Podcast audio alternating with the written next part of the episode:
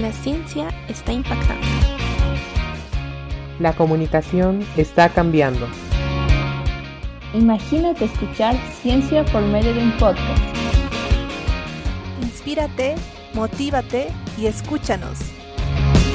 Podcast Conciencia. Soy Naira Berríos. Soy Dulce Claure. Bienvenidos a nuestro primer episodio de Podcast Conciencia. En esta oportunidad nos acompaña Cecilia González. Ella estudió biotecnología ambiental en la Universidad Autónoma de Guadalajara en México, además de realizar una maestría en ciencias con especialización en biología y sociedad en la Universidad Estatal de Arizona en los Estados Unidos. Actualmente coordina una plataforma de información y capacitación sobre agrobiotecnología en Bolivia. Al mismo tiempo, imparte charlas sobre ciencia en general y su relevancia en la educación sin dejar al lado el ser partícipe y coordinadora de voluntariados como AYEM y Chicas Huasquiri. Conozcamos un poco más de ella. Hola Cecilia, estamos felices de poder tenerte en este episodio. Bueno, rompiendo el hielo, ¿qué te lleva a dedicarle más tiempo a los jóvenes voluntarios en ciencia que a tu propio trabajo? ¿Por qué?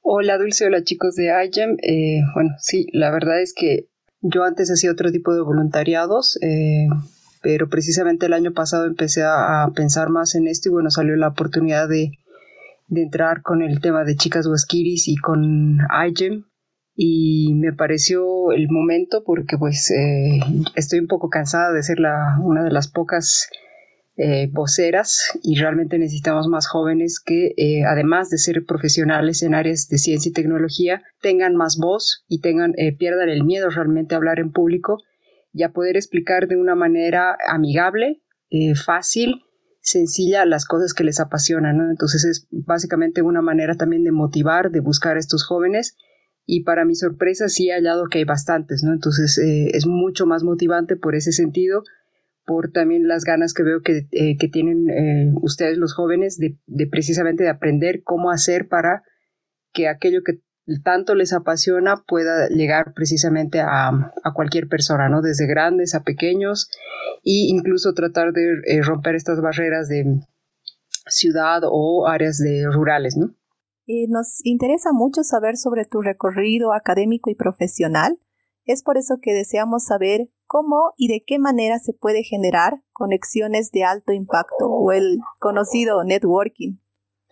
Sí, resulta un poco jocoso porque yo nunca pensé que iba a empezar a hacer tantas conexiones, o sea, nunca lo, ni, ni lo planifiqué.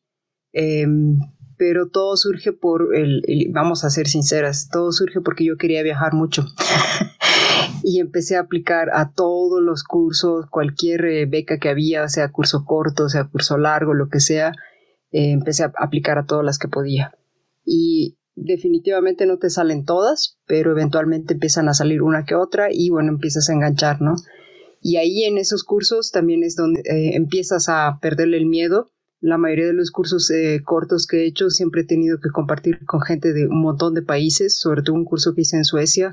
Compartí, eh, tenía colegas de, de países de África, de Asia, eh, culturas totalmente distintas a la tuya, idiomas también distintos a los tuyos, entonces tienes que realmente romper un poco la barrera de cómo poder comunicarte adecuadamente con estas personas e incluso poder, poder trabajar en, en, alguna tarea que te dan en el curso, ¿no? Y gracias a estas personas eventualmente pues vas afinando un poco más. al principio sí, eh, reconozco que yo echaba la, las, las anclas, por así decirlo, en cualquier curso, era muy generalista, no, no, no estaba definida una línea, pero ah, más o menos ya cuando después de que hice la maestría sí empecé a definir más mis líneas de trabajo, realmente lo que más me gustaba, y es ahí donde empiezas a conectar precisamente a personas que son más afines a ti y que también ah, eventualmente te conectan a otras, ¿no? Y te sugieren, te dicen, bueno, yo, yo conozco a alguien que está haciendo específicamente en, en eso que tú quieres y de pronto pueden hablar, ¿no? Y cuando empiezas a encontrar también gente así tan desprendida es pues mucho más fácil y eh, personalmente a mí me gusta también no me gusta ocultar mis contactos, me gusta conectar a la gente porque si pueden hacer algo juntos también que no necesariamente me incluya, pues adelante, ¿no? Y eso creo que es algo también de lo que nos falta un poquito aquí en Bolivia. Um, gente contemporánea a mí a veces sí me ha ocultado contactos, pero eh, bueno, sin, sin, rencores ni nada, le pretendo que no, no hacer lo mismo y justamente es también transmitirles a, a las generaciones más jóvenes que de nada sirve ocultar tus contactos o tu conocimiento o las personas que conoces, siempre es mejor trabajar precisamente en esta, conectando gente de manera que se puedan hacer más cosas, ¿no? Entonces, la, el tema de salir de tu cascarón, dejar de tener miedo a aplicar a un montón de cosas, aunque no te salga la primera, eventualmente empiezan a salir y es ahí donde vas a empezar a conocer más gente, ¿no? Wow, increíble. Y pasando a la siguiente pregunta, eh, teniendo en cuenta de que has eh, estado de instructora también en el curso de redacción de artículos científicos, ¿cuál es el método que empleas al enseñar ciencia, tecnología y en específico biotecnología para que parezca divertido e interesante? Porque hay veces que escuchas a otras personas hablar de estos temas y dices, ¡ay, qué aburrido! y no entendí nada. Y a veces incluso en temas mucho más sencillos del colegio. Te aburres, te duermes. ¿Cómo es esa manera de atrapar a los jóvenes o a cualquier persona que sea ajena al área? Bueno, esto primero el, el primer método que agarré era en realidad emplear aquellas cosas o herramientas que yo había visto de profesores que me gustaba cómo enseñaban, ¿no? Y trataba de copiar eh, los ejemplos o la manera que ellos tenían de enseñar. Pero luego eh, llegué en, la maestría y tenía que dar las clases de introducción a la biología e introducción al método científico en laboratorios. Y el profesor a cargo, él nos puso el desafío, y esto lo hacía con todos, ¿no? Con todos los que le, le asistíamos en el laboratorio, él te decía, tienes que enseñar ciencia, y en este caso biología, pero sin usar ejemplos de biología. Y la primera reacción mía fue, ¿y cómo haces eso?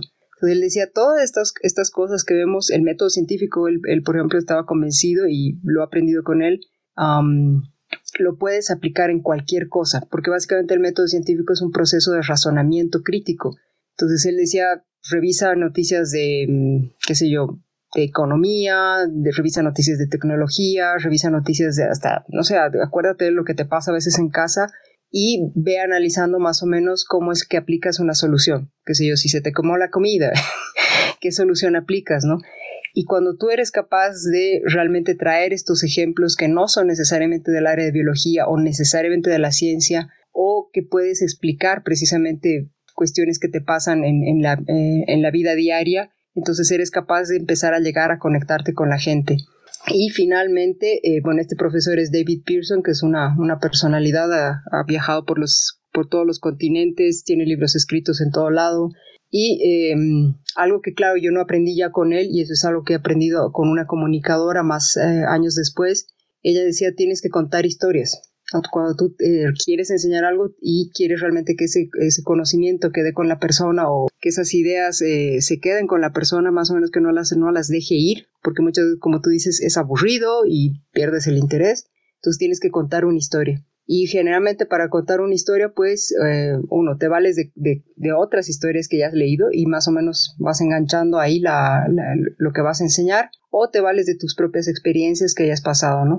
Entonces ahí tienes que traer realmente y estar atento. Eh, y esto es muy divertido porque al principio, claro, era un desafío, pero ahora es como muy divertido porque siempre estoy atenta a las cosas que están sucediendo, desde temas políticos, temas económicos, temas sociales, porque muchos de esos a veces te dan elementos precisamente para poder explicar mejor algunos o ejemplificar mejor algunos conceptos que parecen abstractos, ¿no? Es el caso en biotecnología, se tiene que hablar de, de material genético y el ejemplo más rápido que yo hallé la primera vez era asemejar el material genético a una librería, ¿no? Y que en tu librería falta un libro y bueno, ese libro te lo estás prestando, ¿no? Y esa fue mi manera de explicar lo que es la transgénesis. Pero sigue siendo un libro, ¿no? No es que sea, eh, no sé, una pala o un balde, no, sigue siendo un libro, simplemente que te lo estás prestando de otra biblioteca, ¿no? Y de esta manera es como la gente empieza a entender conceptos que parecen muy abstractos, ¿no? Entonces, realmente tú en, en tu labor de, de enseñanza y de divulgación científica tienes que aprender también eh, esta, esta técnica de abstraerte y observar bien tu realidad para ver cómo aplicas lo que sucede en tu realidad para explicar mejor los conceptos. Wow, realmente un método muy sorprendente. En, el enseñar con ejemplos que no sean de tu área es súper interesante para que no solo los que entiendan van a poder captar, sino todas las demás personas. Bueno, sabemos que a lo largo de la vida uno siempre tiene dificultades, cosas que afrontar y vencer. queremos saber cómo formar un mindset correcto para afrontar dificultades o resultados negativos que seguro te han pasado a lo largo de tu experiencia. Sí, yo creo que en realidad yo soy una colección de, resultados negativos. Ah, nunca todo ha salido como yo he querido. Es más, eh, creo que desde colegio hasta mis, compañeros siempre pensaban que yo iba a tener así como el futuro brillante, sin ningún obstáculo. Sin embargo, obviamente la, vida a veces te da reveses que, eh, claro, al, inicio, confieso, sí me daban así como, me frustraban, pero a lo largo de la vida he entendido que son también em, lecciones para volverte un poco más humilde, ¿no? Y reconocer que eh, muy a pesar de que tienes una buena capacidad, de que quizás tienes los elementos, tienes el apoyo hasta de tu familia, no siempre todo va a ir como tú quieres, ¿no? Y em, sobre todo porque yo he tratado de nunca valerme de los contactos de mis papás, ¿no? Que hay mucha gente que a veces confía en el contacto de los padres y bueno, dice, ay, algo voy a encontrar, ¿no? Yo siempre he tratado de buscar eh, desde mis becas hasta mis trabajos por mi cuenta y gracias a Dios sí, esto siempre se ha dado, pero como digo, no siempre en, las ocasiones que yo quería o como quería. Ah, mis tesis también, tanto la de la de licenciatura como de la maestría, nunca han salido los resultados que yo quería. Y claro, la primera vez estaba totalmente frustrada, totalmente contrariada, básicamente, bueno, no, no tiene ningún sentido hacer tesis, o sea, para esto no hubiera hecho, me hubiera hecho simplemente el examen, qué sé yo. Pero eventualmente tienes que, eh, me, me, gustó mucho las palabras de mi asesor en aquel momento, era un, es un profesor bastante pasivo, bien, bien tranquilón, le, le llamábamos incluso el pachón, porque era bien, realmente muy, muy tranquilo. Y me dice, bueno, lo tienes que tomar como que has generado conocimiento que indica a otras personas que el camino no va por ahí. Entonces ya has establecido un, eslabón de la cadena para que el siguiente que venga o los siguientes que vengan después de ti sepan que no es por ahí. Y claro, ahí ya fue donde empecé a, entender que en la ciencia sobre todo es, así, ¿no? O sea, de pronto tú no vas a ser la persona exitosa, lo acabamos de ver eh, con los premios Nobel, el de que se otorgó al CRISPR, al investigador español básicamente ni se lo reconoció, que muy bien pudo haber entrado porque él es prácticamente uno, uno de los primeros eslabones en usar el CRISPR para este tema de edición genética y se reconoce a las personas que fueron, eh, a las dos mujeres que fueron, digamos, un poquito más, eh, más listas, más despiertas y supieron aplicar esta herramienta, ¿no? Entonces, eh, el investigador español pudo haberse sentido totalmente defraudado y qué sé yo, pero él, él también lo reconoce y dice, bueno, pero es como ver a un hijo más o menos triunfar, ¿no? No, el, éxito no te lo llevas tú, el reconocimiento no te lo llevas tú, pero le está ayudando a alguien más, ¿no? O básicamente como que tu fracaso, tu error, em, los malos resultados o, resultados contrarios no te están ayudando directamente a ti, pero sí van a ayudar a otros, ¿no? Entonces, eventualmente llegas a ser eh, resiliente. Entonces, no importa que no salga todo 100% bien o, hermoso como tú querías, pero ya, ya tienes las herramientas, ya tienes los elementos para saber que esto no es el fin, sino es que tienes que aprender a levantarte, te sacudes y sigues caminando, ¿no? Entonces, eh, la palabra clave creo que es esa, ser resiliente, no bajonearse y sobre todo eh, siempre estar en contacto con un entorno, sobre todo profesional, estimulante. Me ha pasado estar en contacto con profesionales mediocres y he tenido que cortar rápidamente porque realmente un, ambiente mediocre te puede llevar a que cuando tengas un mal resultado te quedes abajo, ¿no? Y no, no tengas ese ánimo de salir y decir, bueno, voy a volver a intentar, ahora voy a intentar por otro camino, no. Entonces, eh, tienes que ser hasta cuidadoso con tus compañeros, por ejemplo, incluso en la universidad, quiénes van a ser tus compañeros, porque hay unos que solo van a ser tus parásitos en, mala onda, y hay otros que sí te van a, bueno, van a beneficiarse de tus logros, pero también te van a dar elementos para salir adelante y en el trabajo lo mismo, ¿no? O sea, cuando ya estás en una vida profesional, tienes que saber eh, escoger cuidadosamente con qué personas te vas a relacionar, de manera que cuando tengas un, mal resultado o un pequeño fracaso no sea el fin, ¿no? Entonces hay que saber ser resiliente y conocer con qué personas te estás rodeando. Wow, muy interesante esto de que el fracaso no te detenga, sino sea más una fortaleza que te ayude a ti o que ayude a otras personas. Muchas gracias Cecilia por el tiempo y por esta entrevista. Gracias a ustedes y pues les deseo todos los éxitos en este, nueva, en este nuevo emprendimiento. Gracias y esperemos que todos hayan disfrutado de esta charla junto a Cecilia González, quien nos enseña y dice que... Irónicamente, la ciencia me llevó más cerca a Dios, reconocer que en la fe católica estaba mi fortaleza. Yo siempre pensé que la ciencia me iba a alejar, pero al final terminó acercándome más. Nos vemos en un siguiente episodio y no olvides seguirnos en nuestras redes sociales de Facebook, Instagram y LinkedIn con el nombre de Allen Bolivia. Hasta la próxima.